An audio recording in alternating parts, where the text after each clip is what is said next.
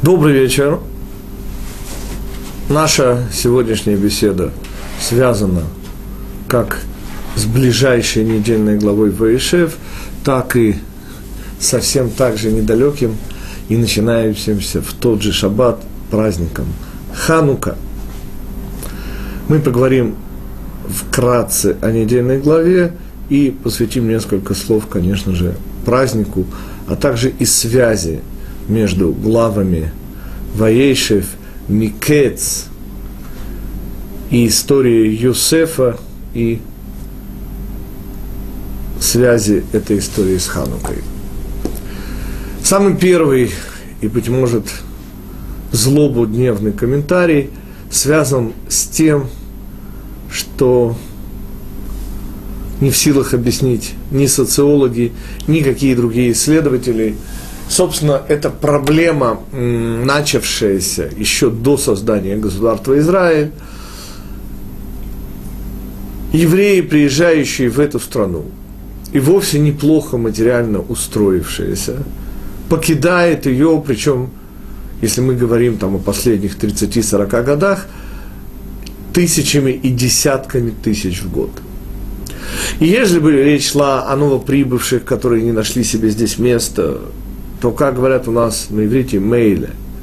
Но речь идет о тех, кто здесь родился, отслужил в армии, причем подчас в боевых частях, и чья жизнь, следовательно, неразрывно связана с этим государством, с этой страной.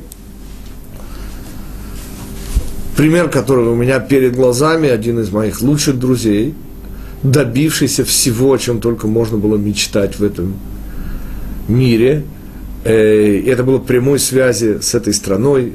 Он был ученый, он получил кафедру в Иерусалимском университете. Вещь, господа, можете оценить практически невозможная, ибо э, все профессора в этом университете евреи по любой специальности.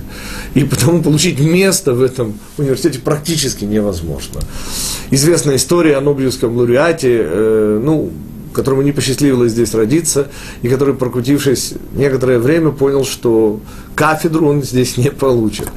Э, пусть это отчасти шутка, хотя на самом деле была подобная история в институте имени Вейцмана, но суть заключается в чем?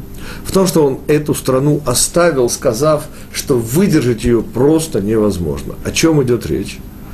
Наша недельная глава начинается словами «Ваейшев», что буквально означает «и воссел», и «и сел».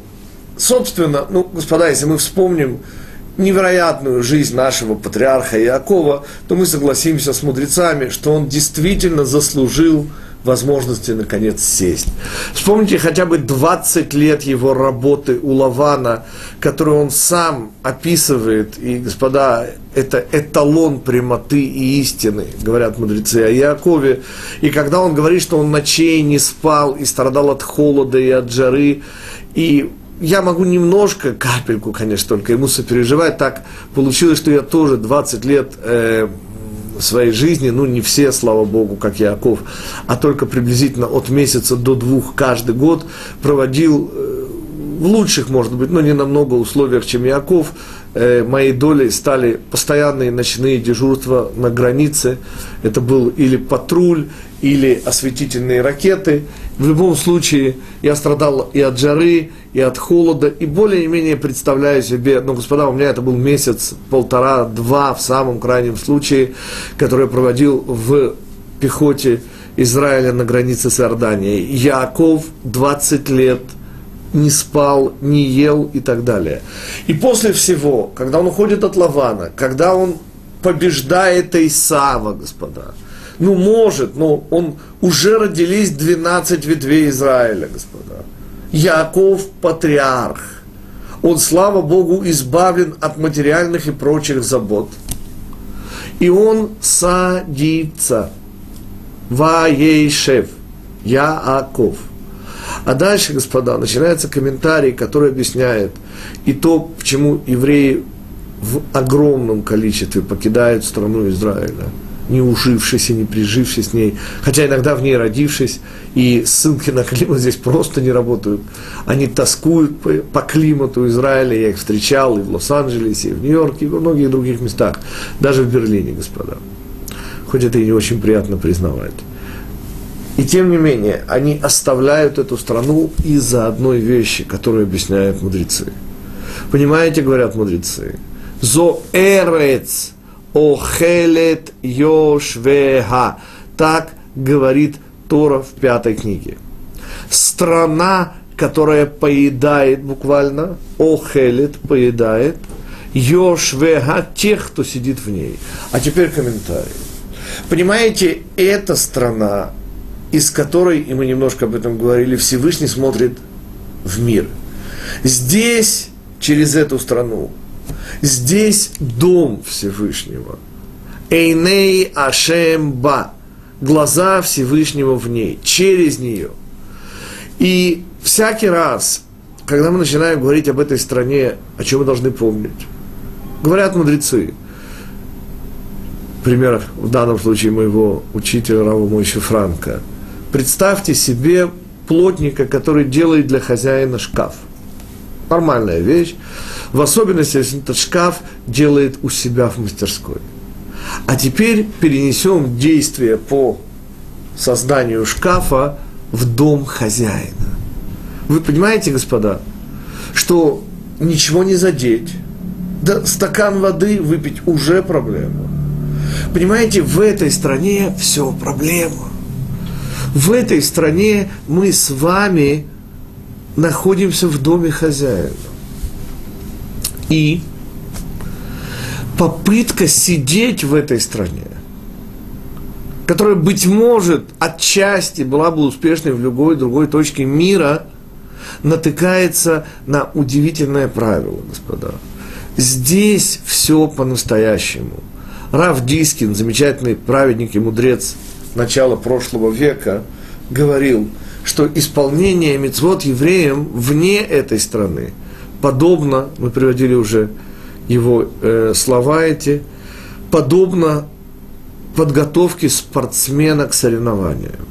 Жизнь же в этой стране – это и есть настоящая жизнь. И чего не терпит эта страна? Все, кто пытаются здесь сидеть, господа, эта земля просто поедает. Да? Живьем ест. И вот этот урок, который мы получаем от нашего праца Иакова, который по всем параметрам, по всем меркам заслужил покой, и в конце концов просто сел, как и подобает патриарху, и тут же, говорят, Раши приводит этот мидраж, на него набросилась злость Йосефа, история с Диной – и результат, как мы и увидим в ближайшие главы, был спуск в Египет. То есть сама попытка успокоения, достижения никак с этой страной не вяжется. Это страна, которая просто поедает, поедом ест всех тех, кто хочет здесь иметь спокойную жизнь. Эта страна только для работы. Здесь дом Всевышнего –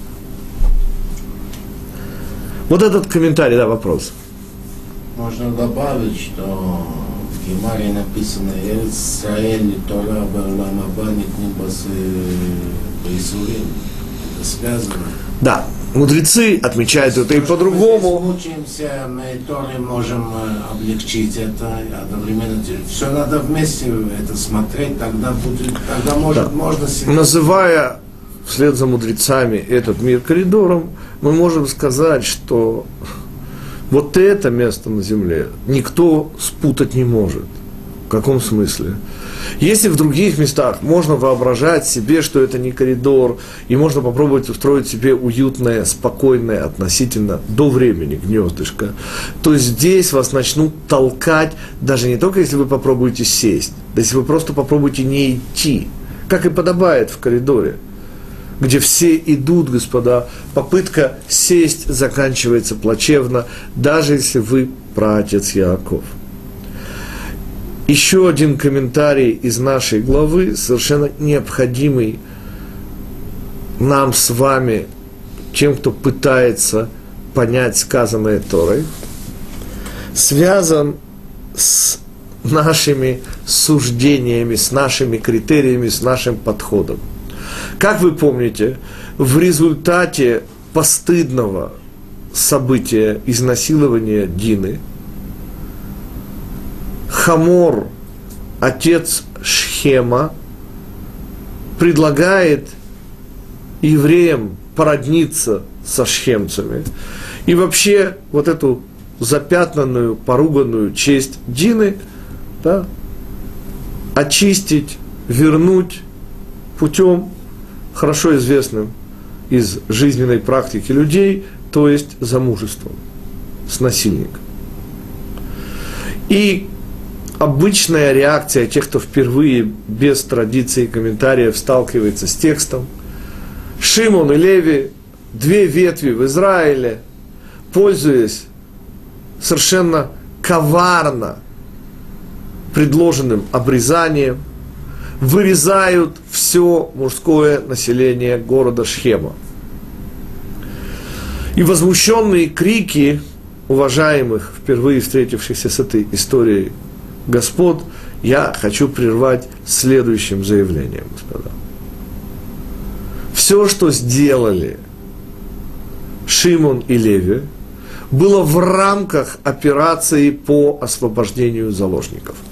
Комментарий этот Рава Гирша, но я его собревениваю тем фильмом, достаточно дурацким, слава богу, даже название не помню, который мне довелось посмотреть, это было лет 10 тому назад, я в очередной раз летел в Москву, и почему-то мне не удалось заснуть, и я посмотрел этот совершенно идиотский фильм, которым, тем не менее, мне удалось подчеркнуть, и ради этого мне Всевышний его и показывал, интересную вещь. Собственно, по сюжету этого фильма главную роль, понятно, играл негр, поскольку роль была положительная.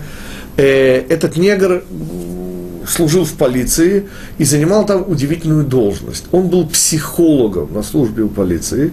Его задача была вести переговоры с, не дай бог, террористами, взявшими заложников. То есть на этот случай в полиции был специально подготовленный психолог, это была его профессия, это была его задача. И по ходу фильма он оказывается в положении, где он сам берет заложников. И тогда молодой начинающий стажер-психолог – а он как бы террорист, хотя, конечно, понятно, что он положительный, и все в конце хэппи но обращается к нему в роли вот этого полицейского, которому нужно вести переговоры с заложниками. И он прямо по телефону объясняет этому стажеру, смотри, стажер, как это делается. Говорит, два непреложных правила, и я сейчас вам излагаю, это и комментарий, кстати, Рава Гирша заодно. Два, говорит, непреложных правила – для человека, который ведет переговоры с заложниками. Правило первое. Обещай и говори «да». Почему? Потому что у них заложники. Если, не дай Бог, они начнут нервничать, то потом ты будешь считать трупы. Потому, во-первых, обещай все, что угодно. Не говори слова «нет» вообще, нет такого слова.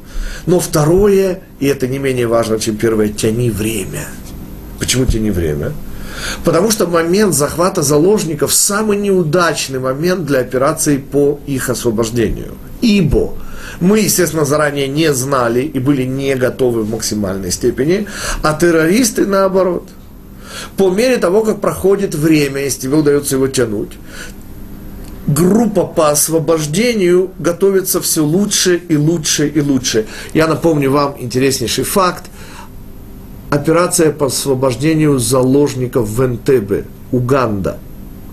Длилась эта операция считанные минуты, буквально менее 40 минут, если я не ошибаюсь. Вся операция заняла максимум до полутора часов, до 90 минут, до, по-моему, до 40. Но суть не в этом.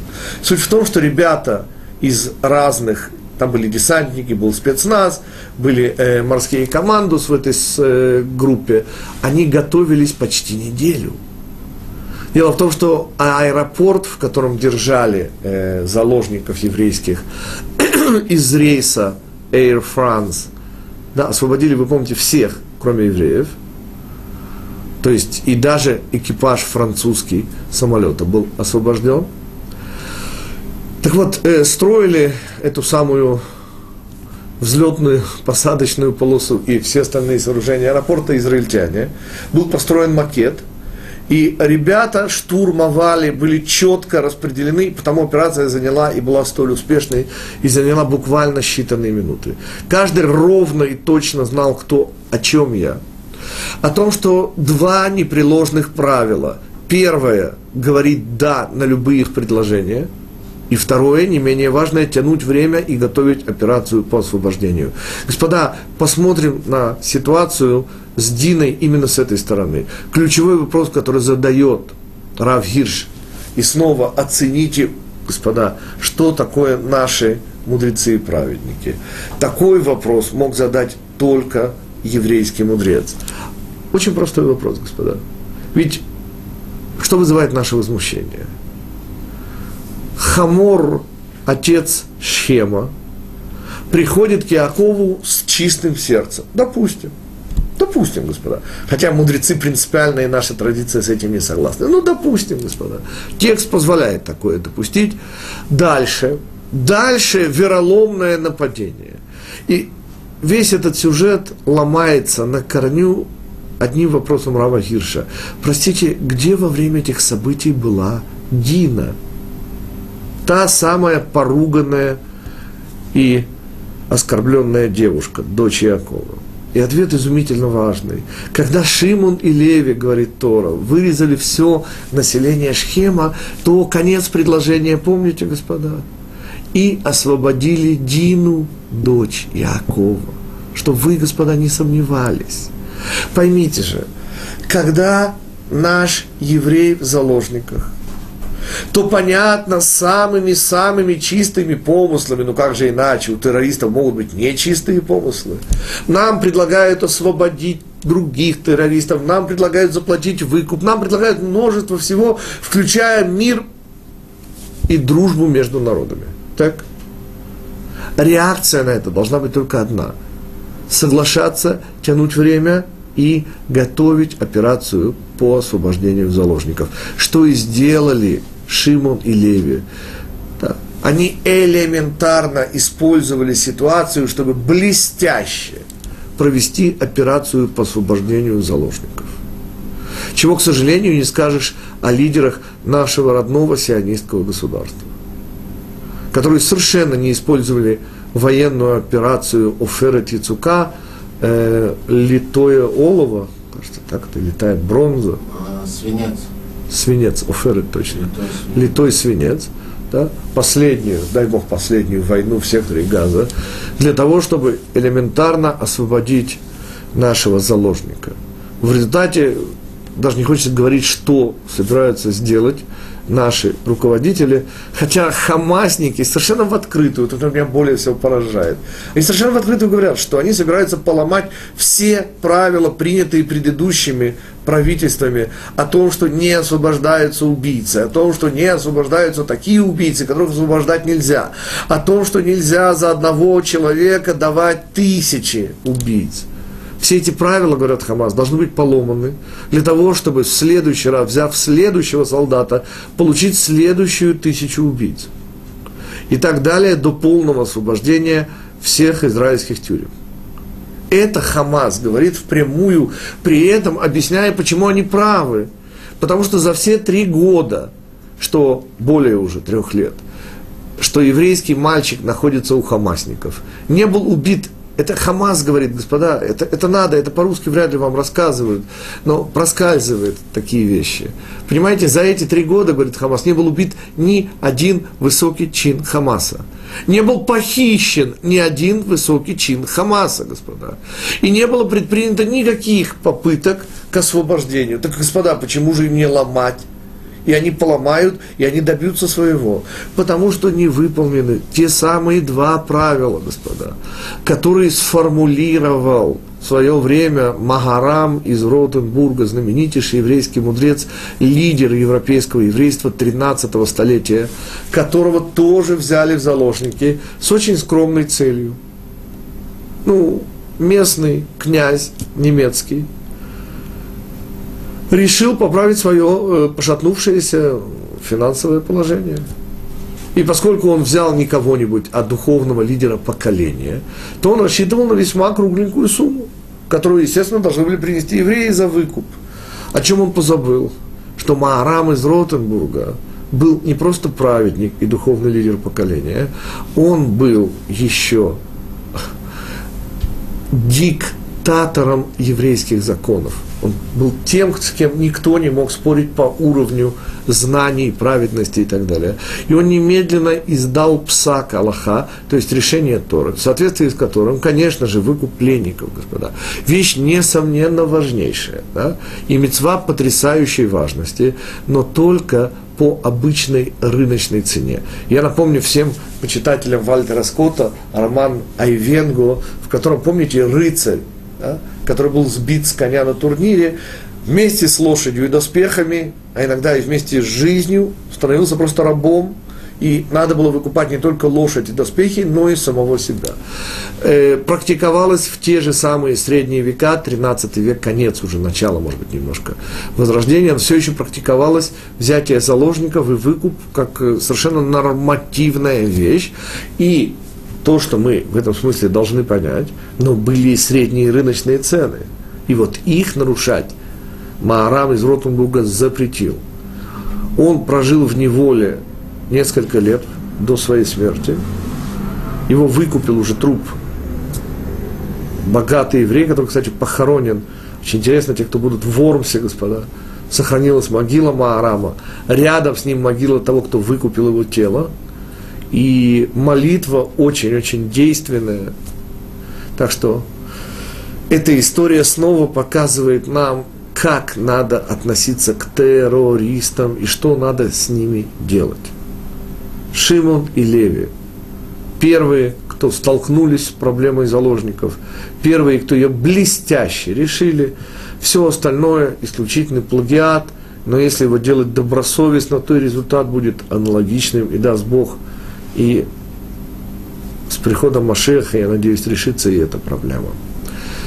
Вот это все, что я сегодня хотел сказать о недельной главе, кроме главной, конечно же, сюжетной линии ее, конфликт Юсефа и братьев.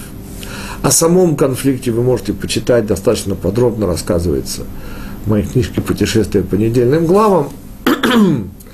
Все подробности, как всегда, на нашем сайте juniversity.org – University пишется как University, только вместо буквы U пишется J и W. И получается Жид университет. University. Так вот, мы уйдем сейчас от обычных комментариев в сторону связи, которая обязательно должна быть текущих недельных глав. В данном случае это две главы Ваейшев и следующая вслед за ней э, Микец – это главы, рассказывающие о Йосефе, о нашей главе это еще одна очень интересная история о спуске не только Йосефа в Египет, но и спуске Иуды по отношению к своим братьям. Вот это противостояние Иуды и Йосефа, которое находит свой пик в недельной главе через две недели в Игаш, и мы о нем еще отдельно поговорим, поговорим о двух Машиахах – сыне Иосифа и сыне Иуды. Наша же сейчас задача увидеть связь с Ханукой. Собственно, праздник Ханука по определению Аризаля восьмой праздник года. Если хотите, пока на сегодняшний день предпоследний, вслед за ним есть только Пурим – даст Бог, в будущем добавится десятый праздник, 9 ава. И в качестве восьмого, обратите внимание на число восемь, восемь дней длится этот праздник. Но самое главное в этом празднике, что число 8 есть определяющее число этого праздника. На иврите число шмоны в качестве дополнительного значения имеет слово масло, жир, шемен – корень слова шмоле. Оцените красоту, как всегда, языка. Но самое первое, о чем мне хотелось бы сказать еще до Юсефа, это о невозможности той войны, которую вели Маковеи, да, сыновья Йоханана бен Мататияу, против империи Селевкидов. Немножечко истории, господа. Эта война в древнем мире была просто невозможной. Почему? Да потому что она была религиозной. Древний же мир, слава Богу, не знал религиозных войн по уважительной причине. Древний мир был исключительно идолопоклонническим, как придумали христиане, более точно, да, он вовсе не был монотеистическим. То есть повсюду царило многобожие, а у многобожия есть одна изумительная положительная черта, господа.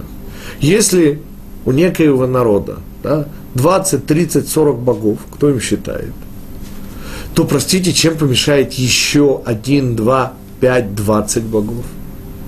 Понимаете, там, где царит многобожие, нет монополий на единого Бога.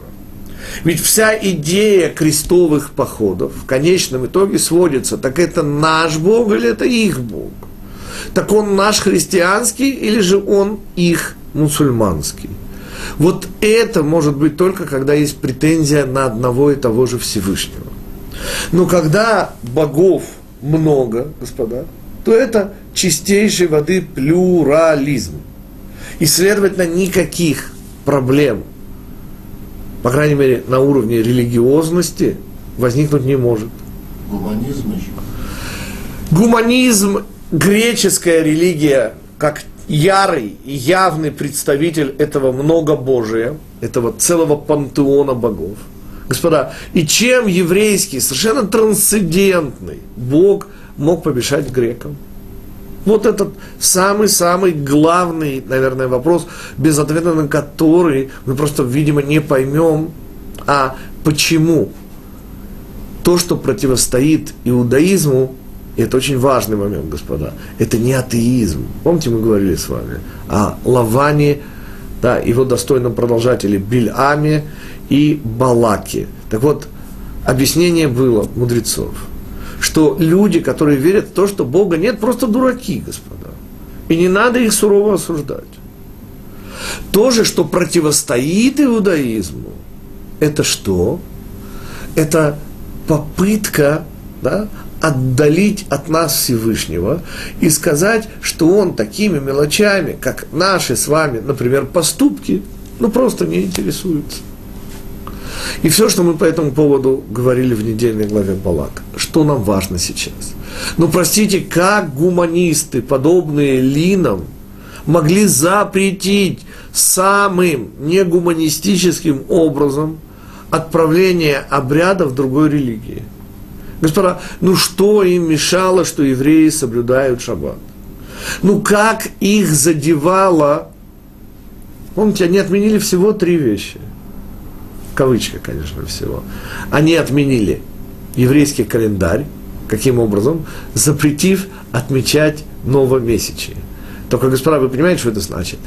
Нет новомесячия, нет праздников, нет еврейского календаря. В конце они прибавили нам праздник Хану.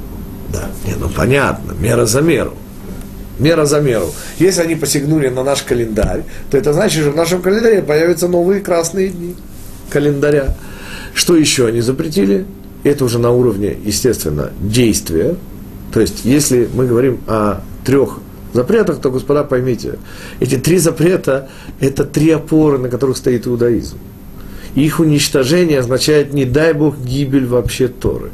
Потому что на уровне, на уровне мысли, да, это запрет на все еврейские праздники, на все, что с ними связано, на весь кругооборот еврейского года – это запрет на новомесячие.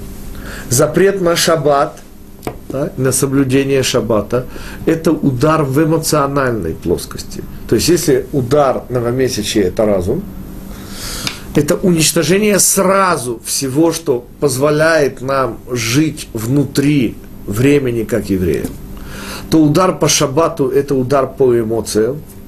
Напоминаю, господа, изумительно важный факт. Всего 150 лет тому назад евреи в Восточной Европе жили в столь ужасающих материальных условиях, что вполне можно использовать выражение Варлама Шалавова по поводу Колымы «Освенцим без печей». Я не преувеличиваю, господа. Те, кто хотят понять, о чем я говорю, есть дневник, который вел Ицак Лейбуш Перец в 1896 году, соучаствуя в комиссии, которая объезжала да, центры расселения евреев в числе оседлости на предмет уровня жизни. И то, что он описывает, господа, непредставимо, это 1896 год, я объясняю, господа, а за 20 лет до того было еще хуже. И тем не менее наши прабабушки и их мамы рожали детей. Детская смертность у евреев, вопреки всему, была самой низкой в мире. Просто самой низкой. Но вопрос, который хочу задать, господа, понимаете или отдаете ли вы себе отчет, что позволяло рождение детей? Помните, мы говорили о удивительно мне понравившемся комментарии Рава Шерки о гомосексуализме. Там, в Содоме, как и в любом обществе, говорит Рав Шерки, где теряется вера в будущее, теряется нужда в детях и процветают всякие, как сегодня любят называть, сексуальные меньшинства. Но по сути это лакмусовая бумажка чего?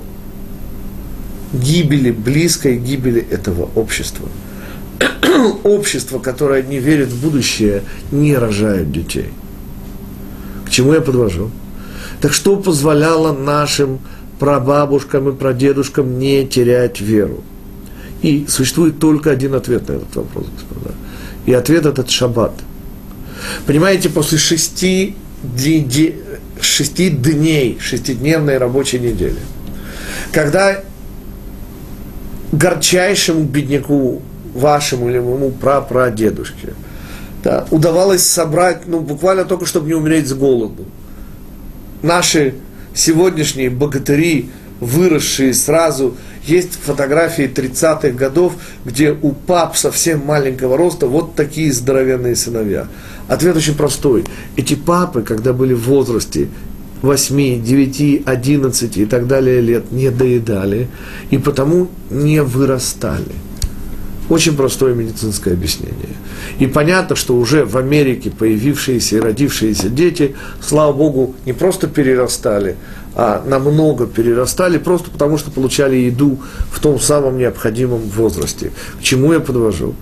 Что вот эти несчастные копейки, вот эта постоянная битва за кусок хлеба в самом прямом смысле и полуголодное нищенское существование, которое они вели, освещалось одним единственным факелом. И это была не Тора, господа. К сожалению, времени для учебы у них оставалось очень мало. Зачастую они не умели читать и писать. И еле-еле знали наизусть молитвы. Но то, что их держало на плаву и позволяло не терять оптимизм, был шаббат. Вот этот шаббат, вот эта удивительная энергия, вот этот потрясающий заряд веры, который ждал и в конце каждой беспросветной недели, вот это то, что давало им возможность не утрачивать веры. И вот это то, что запретил Антиох IV. Да, вопрос. Шхина еще Не, ну понятно. Я сказал энергетика. Можно сказать шхина, но выражаясь современным языком, конечно же, заряд оптимизма, веры, которую они получали из шаббата не в шаббат, а из шаббата. И, конечно же, самое последнее – это уже уровень действия, то есть все три уровня были задеты запретами Антиоха. Кстати, все три эти вещи у нас в Хануку обязательно присутствуют. У нас, конечно же, Рош Ходыш Тевет, ведь мы же начинаем Хануку в 25-го Кислева. У нас всегда внутри Хануки что будет? Рош Ходыш – у нас обязательно шаббат, господа. И что еще? Обрезание. Господа, у нас 8 дней. То есть ребенок, родившийся в Хануку, в Хануку уже будет обрезан. Я имею в виду в первый день Хануки. Э, то, что сделали братья Дины. Нет, окей, намек здесь, несомненно, присутствует. Обрезание, но что я сейчас хочу сказать? Что запреты Антиоха наводят нас на поражающую своей ненавизной мыслью. Господа, я подозреваю, что у господина Антиоха IV были еврейские советники. Потому что, понимаете, найти вот эти три точки, да, исчезновение которых обрушивает, не дай бог, все здание иудаизма, должны были быть очень знающие евреи. И мы с вами знаем, к сожалению, во всей истории, всюду, где были страшные да, злоумышления против евреев, присутствовали выкресты. Это мы говорим о христианской Европе, или те, кто приняли ислам, если мы говорим об арабских странах. Вспомните хотя бы диспут Рамбана, в результате которого был просто, Рамбан был изгнан из родного города своим возлюбленным королем Якобо II. Кстати, книга очень рекомендуется для чтения, и тем, кто нуждается – в элементарных доводах, опровергающих христианство, а догматы христианства мало изменились с 1265 года, и отец Пабло Выкрест, который пытался выйти на духовный ринг против Рамбана, господа, во-первых, книга дает незабываемое удовольствие – от того, как еврейский мудрец духовно избивает этого выкреста. Это, это просто наслаждение, господа. Причем он бьет его одной левой рукой.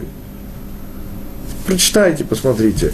Но полезность этого диспута не только в той э, несомненном удовольствии, которое вы получите от, от этого интеллектуального избиения – а еще и в том, что доводы отца Пабло – это доводы современных христианских миссионеров до сегодняшнего дня, поскольку ничего более разумного христиане не придумали, чем то, что говорил отец Пабло в 1265 году. И тот разнес, который устроил ему Рамбан, очень-очень поможет вам. Да, вопрос. В иудаизме нет долга фактически. В иудаизме есть законы Торы, и в этом контексте, если мы говорим о догмах, есть интереснейший закон. В иудаизме не может быть закона без исключения. Ибо законы Торы даны для людей. Они не над людьми.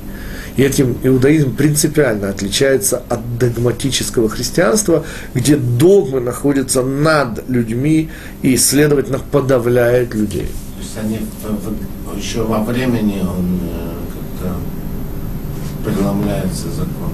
Окей. Мы бежим дальше, господа, и возвращаемся от Рамбана к нашему основному вопросу.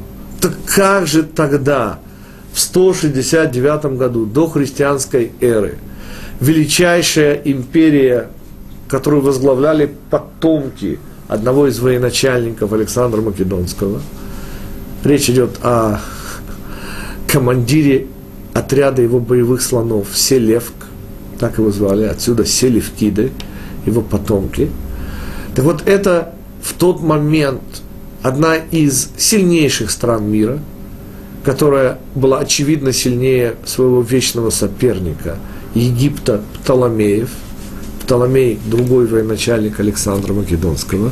Вот эти вот диадохи, как известно, разорвали империю Александра на куски – не забыв при этом в 12-летнем возрасте убить сына Александра, его наследника, который так никогда и не царствовал, сына его э, жены Роксаны.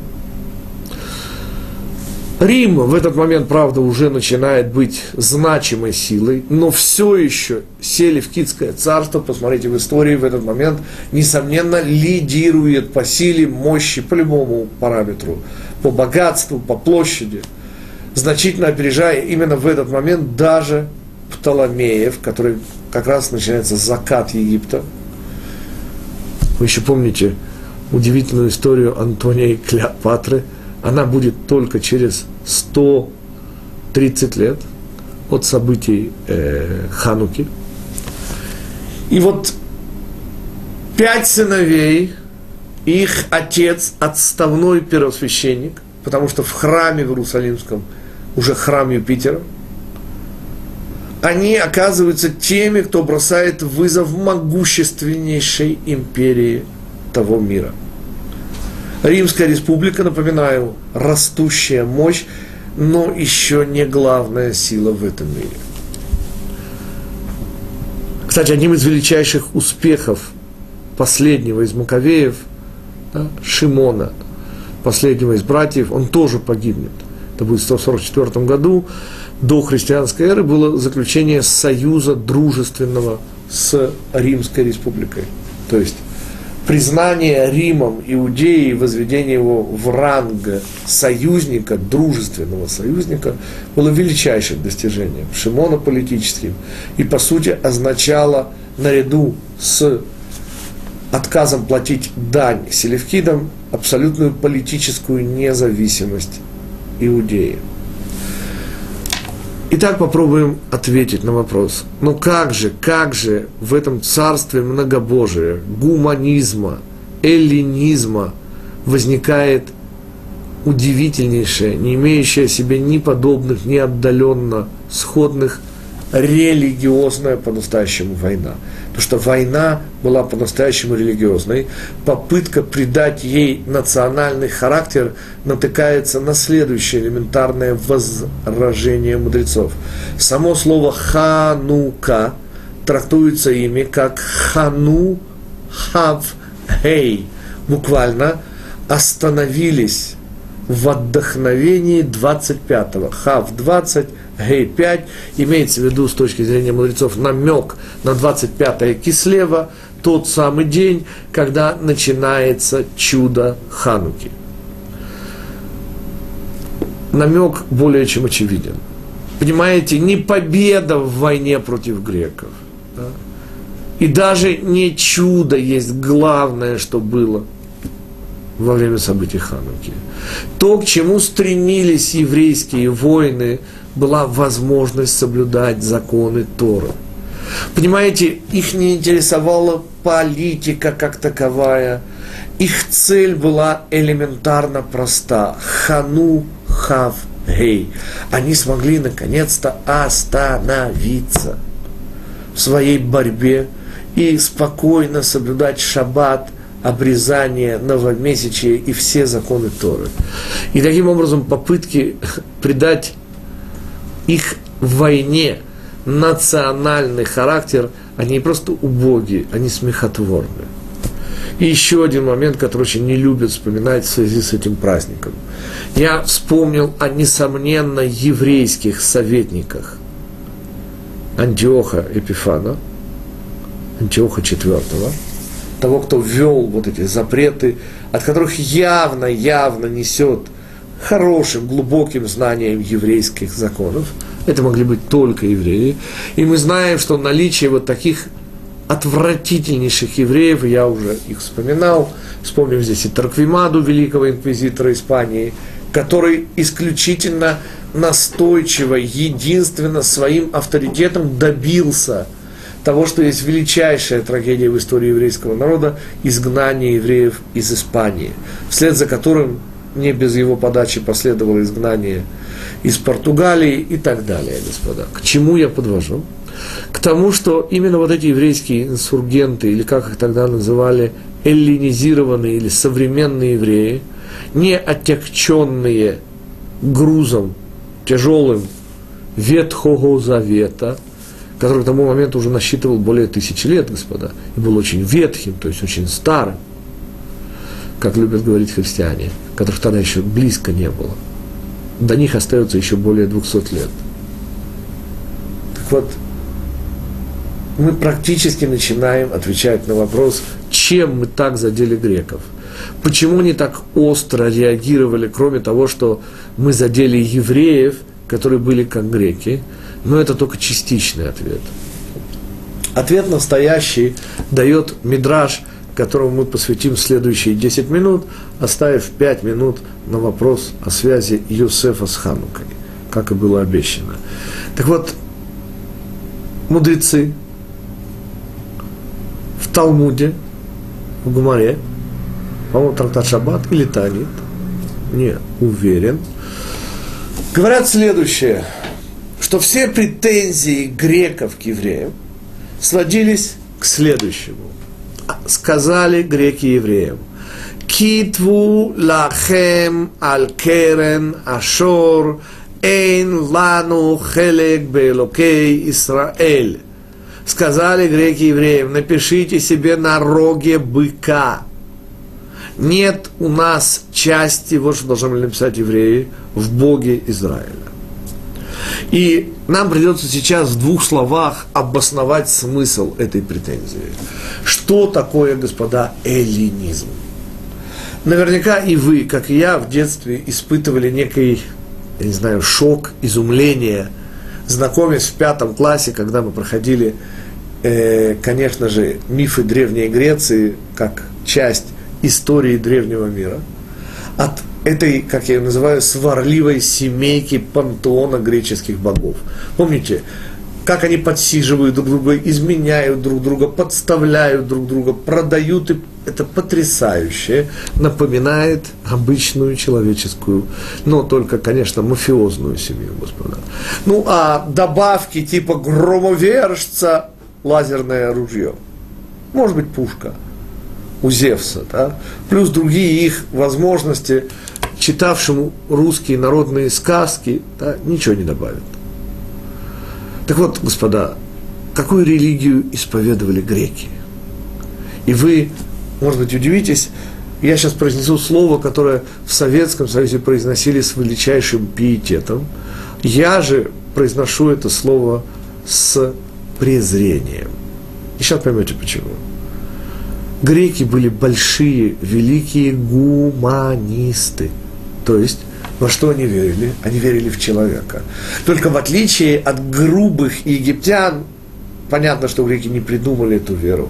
Понятно, что единственным конкурентом Всевышнего на земле является человек. И человеческое, если оно не ведет к божественному, является сугубо гуманистическим, а следовательно смертельно опасным. Поясним. В отличие от египтян, вспомним фараона, который говорил, я сам себя сделал, который попросту утверждал, что он причина самого себя. Отсюда, помните, поклонение первенцам, подробно поговорим об этом через несколько недель, когда начнется книга Шмот, что нам важно сейчас – Греки, конечно же, были тоньше египтян. И их пантеон при всем сходстве обладал коренным отличием. Греки поклонялись человеку. Ну, понятно, с какими-то дополнительными возможностями, но если точнее, они поклонялись не человеку, а самому высокому в человеке. А что высоко? Что выше в чего в человеке? Рог быка, конечно же, намек именно на это. Рог – это то, что выше быка, но при этом является частью быка. Так вот, господа, человеческие фантазии, человеческие мечты, человеческие упования. Господа, даже столь презираемый, быть может, интеллигентными евреями Бахус. Господа, это не было поклонение пьянству и алкоголизму. Но согласитесь, уважаемые бывшие жители одной шестой части суши, что состояние легкого опьянения, да, когда голова и все тело наполняются некой легкостью, да, и беседа течет непринужденно, вот только ноги не ходят. Вот это состояние, свойственное только человеку, достойно поклонения, как и все высокое в человеке игривость человека. Господа, половые гормоны, несравненная пенорожденная Афродита. Господа, и не забудьте о разуме, Афина Паллада. Понимаете, весь этот пантеон охватывал то, что с точки зрения греков – было самым высоким в этом мире. А поскольку греки утверждали, что ничего более высокого, чем человек, не существует, то и поклонялись они тому, что наиболее высоко в человеке. Вот вкратце философия. А дальше, господа, ее практическое приложение. Попытка уничтожить этих ненормальных придурков, этих отставших от жизни – да, этих нецивилизованных в самом худшем смысле этого слова, которые, конечно же, все воры, ну, Короче, откройте любую русскоязычную израильскую газету, и вы прочитаете весь набор эллинистических ругательств про этих пейсатых ненормальных евреев. Ведь с тех пор мало что изменилось, и набор ругательств, он все тот же, господа. Только единственное, вот это кровавое, негигиеничное обычай обрезания, ну, уже стыдливо не вспоминает, поскольку медицина подтверждает. А то, что медицина сегодня подтверждает и кашрут, и все другие законы иудаизма, вплоть до одной седьмой части труда, который должен быть посвящен отдыху, это уже социология обнаружила в 20 столетии, что ритм человеческой жизни 6 плюс 1. Нет, конечно, лучше вообще не работать, но о чем мы? О том, что вот этот вот весь набор ругательств ведет свое начало от египтян, но для нас с вами, конечно же, из Греции. О чем эти ругательства? Господа, эти недоумки евреи вообразили себя частью божественного. И претензия греков была элементарно проста. Перестаньте выдумывать. Да вашего же Бога никто не видел. Да о чем вы? Ведь нет ничего выше, чем человеческие мечты, мысли да? и вообще все, что свойственно человеку. Это и есть настоящий гуманизм. Вот только что мешает этому гуманизму? Понимаете, вот эти пейсатые, наивно и отчасти грязно утверждающие наличие того, что выше человека. Наличие Всевышнего. И потому напишите себе на роге быка, нет ничего выше, чем рог быка. Кстати, сама идея быка, есть несколько объяснений, но самое простое из них, господа, напишите себе на всех автомобилях. Поскольку бык те далекие времена заменял все то, что потом стало лошадью, да, а более позднее время автомобилем. То есть повсеместно поставьте себе перед глазами, что так же, как рог у быка, это все, что есть самого высокого, и это только часть быка, хотя это и выше. Вот так же и в человек. Вы, евреи, никакие не части божественного. Нет ничего божественного. Вы абсолютно обычные, нормальные люди – а ваше обрезание, это уже рассказывают историки, что делали наши бедные, эллинизированные, но обрезанные евреи. Помните бессмертное в бане Иван Израилевич, вы или трусы наденьте, говорит, или крестик снимите. Господа, это оттуда, вы будете смеяться, но это исторический факт. Евреи делали себе пластические операции, это не шутка, господа. Они оттягивали себе шкурку мужского полового органа, да, чтобы избавиться от этой страшной печати на своем теле. Все это было, было, было. Таким образом, это единственная в своем роде в древнем мире религиозная война была связана с любимой мозолью любого вида гуманизма многобожия. Речь идет об замечательно важном вопросе, так Бог есть или Бога нет. И ответ на него был дан однозначно. Чудо есть свидетельство в пользу Всевышнего, а наша победа над греками означает, что Бог есть вопреки любым нашим измышлениям, вопреки всему, что мы хотим или не хотим, симпатиям и антипатиям. Каким образом наши главы связаны? Пиркей Дераби Элезер говорит, что та самая яма, в которую швырнул Реувен, ну, по приговору братьев, э, прошу прощения, Рувен Шимон. Рувен был тем, кто хотел его потом вытащить, но, к сожалению, не преуспел. Так вот, Шимон был тем из братьев, и потом, обратите внимание, уже в недельной следующей главе он будет тем, кого Йосеф оставит в заложники. Именно Шимона бросят на глазах братьев в яму, напоминая им о том, как они... Так вот, Шимон был тем, кто бросает в яму Йосефа, и Перкей де Раби Лезер,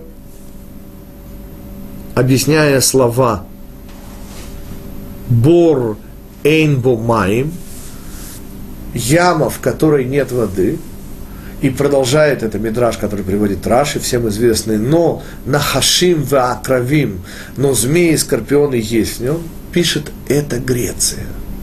Собственно, этот комментарий перекликается с комментарием Хошех Альпней Техом из первого предложения Торы, что вот эта тьма над Техом, слово, которое очень непросто перевести, но вот эта тьма – это Греция. О чем идет речь? В двух словах, господа, задача Юсефа в этом мире, то, что делает Юсеф в этом мире, это то, что позволяет нам, это сила Юсефа, то, что позволяет нам не растворяться, это сила Юсефа устоять в испытании с чарами высокооплачиваемой красавицы жены Патифара. Вот это наша способность не раствориться и устоять. То, что называлось в советской песне того, что в любых испытаниях у нас никому не отнять. Вот эта сила Йосефа – это то, что было реализовано в Хануку. Сила Йосефа, и я напоминаю, это комментарий Раби Минахава Мендла Шнерусона, когда наша мама Рахель, называя его, говорит Йосеф ли бен Ахер, то Рав Минахем Мендл Шнерсон обращает наше внимание на слово Ахер. Ахер, господа, это не другой. Ахер – это иной, инакомыслящий. Господа, это наша способность своих сыновей, решивших, что они уже никакие не евреи, возвращать обратно в еврейскую семью. Это наша способность пережить 70 лет советской власти и встретиться благодаря комментариям Торы.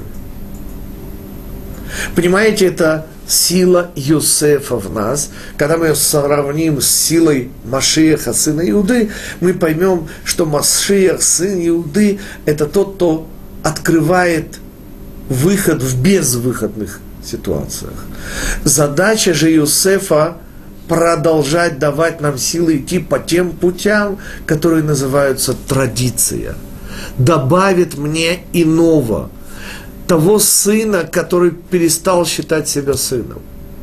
И вот это наше всегдашнее возвращение. И проходят три поколения, как в моей семье, так четыре поколения. И через четыре поколения еврей обнаруживает, что он только еврей. А иначе он просто ассимилируется, господа, его уже не видно, он уже погиб. Таким образом, Греция, эллинизация была первой культурой, которая попробовала уничтожить евреев не физически, как это делал Навуходнецер, например, которая пыталась не дать нам обособленное существование, но при этом выстроить гетто избранничества, как это было во времена Персидского царства. Здесь мы впервые сталкиваемся с удивительной вещью, с ассимиляцией – самой натуральной и простой. И вот этой ассимиляции, тьме ассимиляции, она называется тьмой, потому что в отличие от персидского царства, где нас пытались уничтожить физически, в отличие от Вавилонского царства, где нас пытались размазать по всей громадной империи, чтобы мы забыли вообще, кто мы такие, откуда мы. Здесь нас пытались ассимилировать, сказав, что мы такие же люди, совершенно полноценные. И вот этому противостояла сила Иосифа. Та сила, которую мы вынесли с собой из Египта благодаря ему. Та сила, которая была светом в темноте, которым и является праздник Ханука, который действительно можно озаглавить «свет в темноте». Не путать с тем, что принесет в этот мир Машиях, сын Давида. Машиях, сын Юсефа, несет свет в темноте, который не дает нам сбиться с пути. Машиях же, сын Давида, как мы увидим, открывает нам новые пути, там, где у нас уже, к сожалению, заканчиваются силы идти по обычным традиционным путям. Но об этом уже, к сожалению, мы в следующий раз с вами не встречаемся. Праздник Ханука. Мы встретимся с вами теперь уже после Хануки, через две недели.